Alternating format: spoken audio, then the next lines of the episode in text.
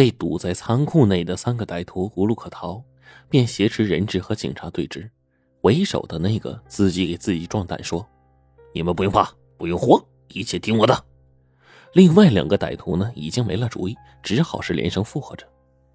冯队长快速做好了战斗部署，并举起喇叭向歹徒喊道：“里面的人听着，你们已经被包围了，赶快放下武器出来投降！顽抗到底是没有出路的。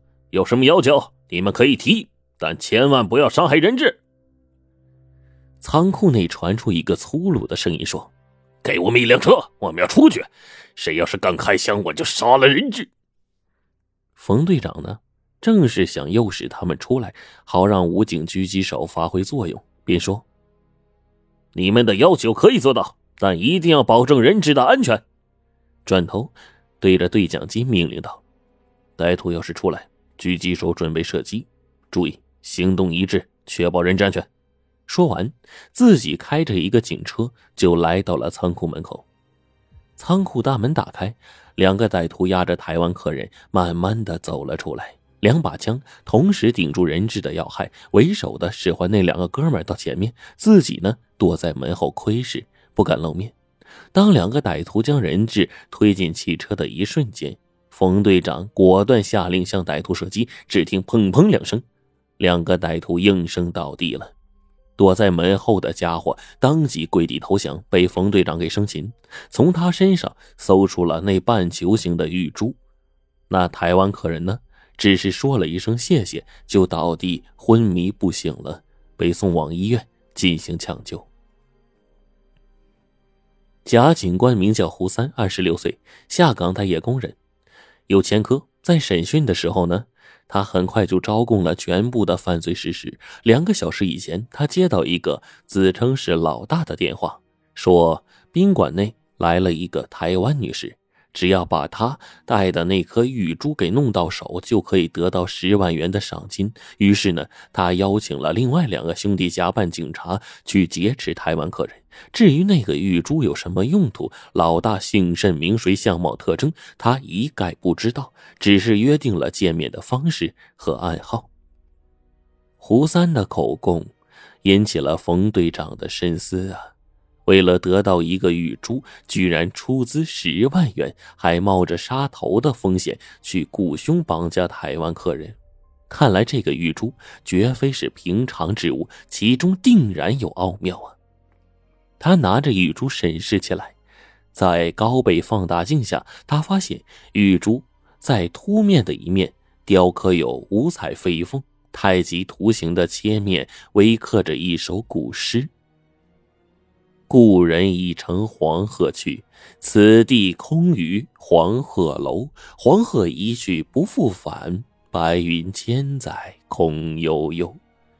晴川历历汉阳树，芳草萋萋鹦鹉洲。日暮乡关何处是？烟波江上使人愁。冯队长啊，也是喜好唐诗宋词。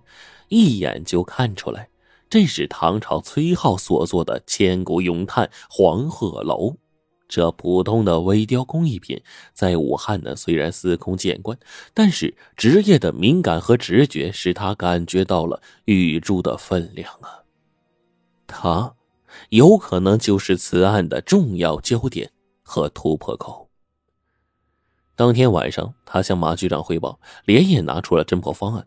第一。是加强对岳女士的救治和保护，派人二十四小时监护着，不许任何陌生人接近。第二，严密的封锁胡三被抓的消息，媒体宣传只是说他在逃。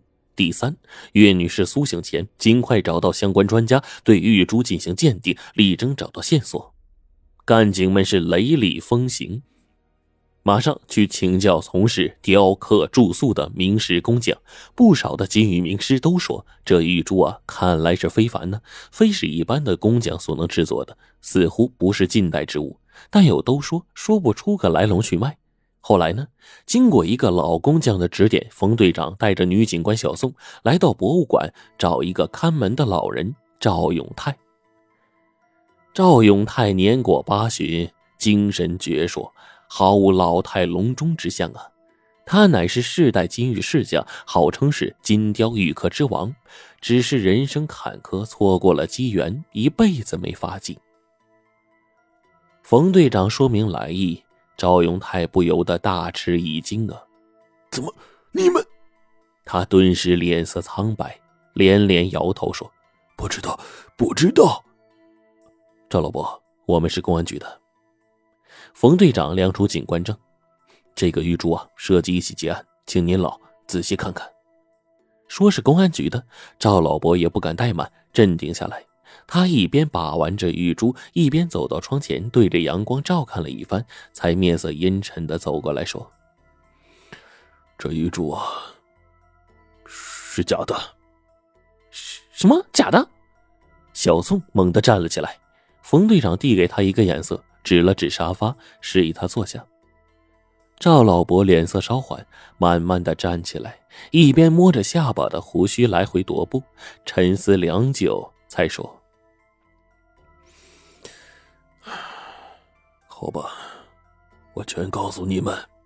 不过，说来话长，叫我这败家子难以启齿啊！原来呀，这个玉珠真名叫做太极龙凤珠，乃是赵氏先祖所制传世之物。此珠可分为两半，以太极阴阳曲线切面，看似是碧玉一块。若是对着阳光透射，可见两半珠内各显一龙一凤。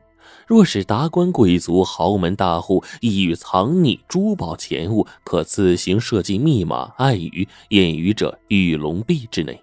只要将玉璧珠合，上面的太极符箓按照周天三百六十度旋转，就可以知道珠内隐藏暗语的内容。再用暗语对照着玉凤壁上微刻的古诗，就可以找到藏宝的暗示。可是呢，就在解放前一年，赵家家道败落，一家大小难以生存，赵永泰便将这玉珠卖给了国民党的一位将军。赵老伯讲到这儿，不由得是掩面拭泪，愧疚难当啊。冯队长安慰他说。哎，当时啊，战事连连，民不聊生。当时呢，变卖家产、逃难生求者呀，就非您一个。不过呀，赵老伯，既然这样呢，那您为什么说这是假的呀？